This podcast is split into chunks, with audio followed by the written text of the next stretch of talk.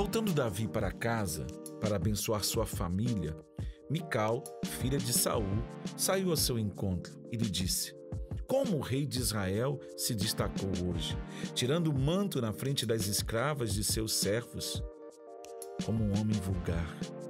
Mas Davi disse a Mical: Foi perante o Senhor que eu dancei, perante aquele que me escolheu em lugar de seu pai ou de qualquer outro da família dele, quando me designou soberano sobre o povo do Senhor sobre Israel. Perante o Senhor celebrarei e me rebaixarei ainda mais e me humilharei aos meus próprios olhos, mas serei honrado por esses escravos que você mencionou. Até o dia de sua morte, Mical, filha de Saul, jamais teve filhos. Segundo Samuel, no capítulo 6, do versículo 20 ao versículo 23. Esse texto, ele me chama a atenção porque ele mostra um casal, Davi e Mical.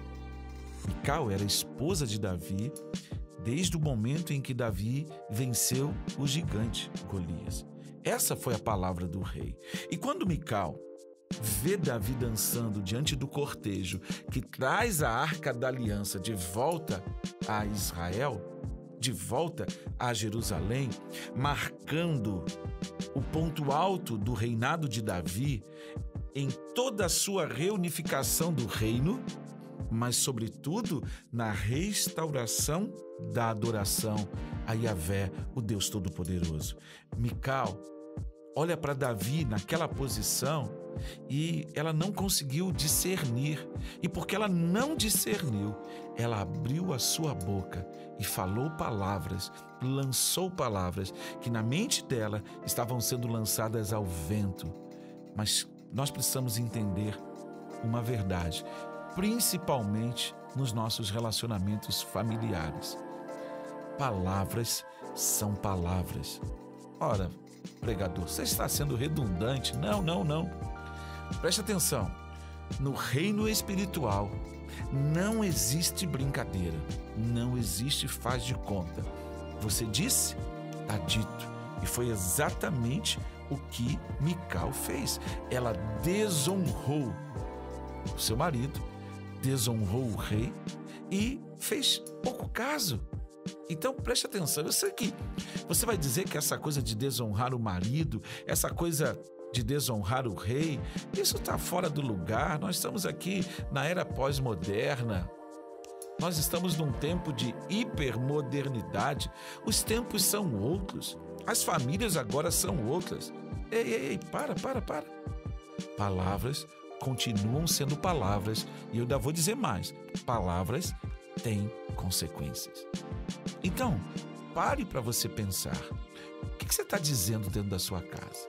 O que você está dizendo para o seu filho? O que, você está dizendo para sua esposa? O que, você está dizendo para o seu esposo? O que, que os pais estão dizendo para os filhos? O que, que os filhos estão dizendo para os pais? Deus não. Rapaz, para para pensar. Hoje nós estamos colhendo fruto das palavras que nós achamos que estamos lançando ao vento, mas elas não são lançadas ao vento. Eu já falei em outros áudios, em outros podcasts, que palavras são sementes.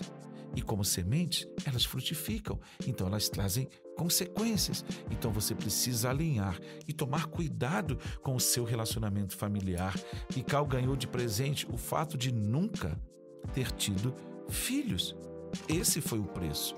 Essas foram as consequências. Portanto, há consequências. A desonra, a humilhação, o, o pouco caso. Não faça pouco caso do seu filho, não faça pouco caso da sua esposa, não faça pouco caso do seu marido. Pense, pense no que você está dizendo e repense.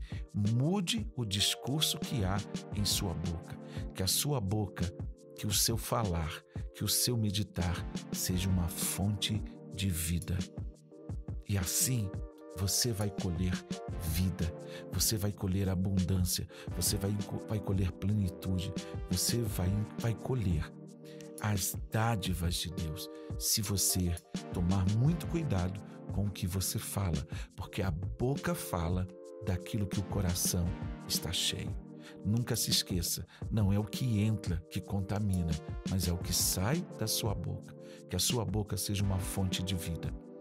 Que Deus te abençoe, hoje e sempre. Pai, muito obrigado porque eu posso estar junto com muitas pessoas nesse momento e que a tua palavra frutifique no coração delas, que elas sejam senhores, mais uma vez, senhores de palavras que não estão sendo proclamadas. Que nós possamos aprender contigo, hoje e sempre, em nome de Jesus. Amém. Até o nosso próximo encontro.